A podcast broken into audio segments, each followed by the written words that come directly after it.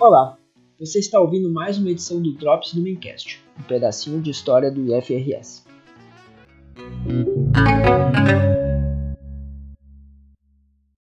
Um periódico que divulgasse as ações de extensão do IFRS a partir do conceito de unidade e da construção de uma entidade comum.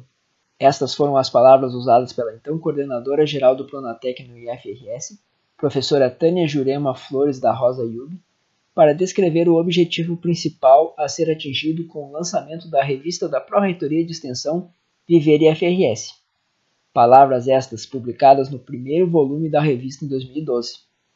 Criada no momento em que os institutos federais completavam cinco anos de existência, a revista Viver IFRS buscava apresentar para a comunidade externa as ações de extensão na construção de uma relação transformadora entre instituição e sociedade bem como na apropriação do sentimento de pertencimento e comprometimento de todos. A pró-reitora de extensão do UFRS na época, professora Viviane Silva Ramos, observou em entrevista concedida ao Núcleo de Memória que a proposta era construir uma revista que fosse de leitura leve e fácil compreensão por pessoas da comunidade externa, com relato das ações que refletissem o sentimento de que aquele era o IFRS e o que se fazia de melhor. Viviane também explicou que a demanda por uma revista que não fosse científica veio ao encontro de uma solicitação do Fórum de Pró-Reitores de Extensão das Instituições Públicas de Educação Superior Brasileiras, FORPROEX, para que se fortalecesse as revistas científicas de extensão, adotando-se um formato de relatos de experiência para a divulgação das iniciativas dos extensionistas. Depois de acolhida a proposta de criação do periódico pela gestão do IFRS, foi realizada enquete em que os servidores presentes no segundo Seminário Anual de Servidores, ocorrido em fevereiro de 2012, puderam escolher o nome e a identidade visual da revista.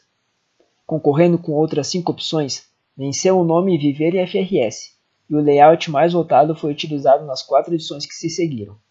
Contando com o apoio do Comitê de Extensão desde sua criação, a revista Viver e FRS passou por mudanças e adequações nos seus quase 10 anos de existência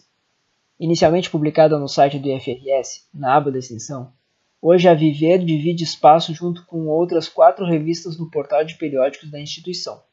Sua periodicidade é anual, e a partir da edição número 7, mudou a forma de apresentar o tema da revista.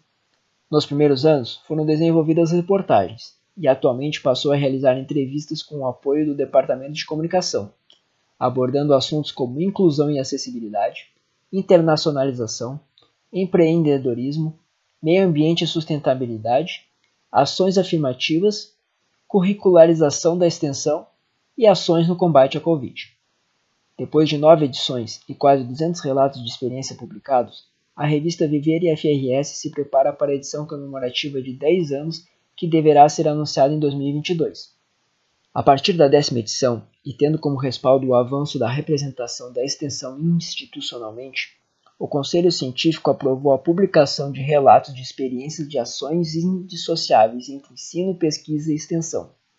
que apresente a interação entre as instituições, os segmentos sociais e o mundo do trabalho, na promoção do processo educativo, cultural, social, científico e tecnológico,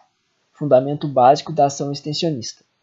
Assim, a revista Viver FRS, que nasceu do esforço de produção de conhecimento que parte das ações dos campi e da necessidade de integração e promoção da cultura extensionista que caracteriza o IFRS, cumpre seu objetivo.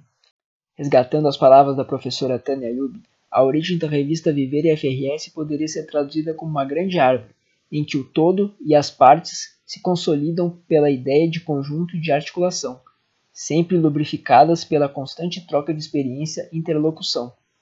Visite o site da revista Viver IFRS no portal de periódicos no endereço www.periódicos.ifrs.edu.br.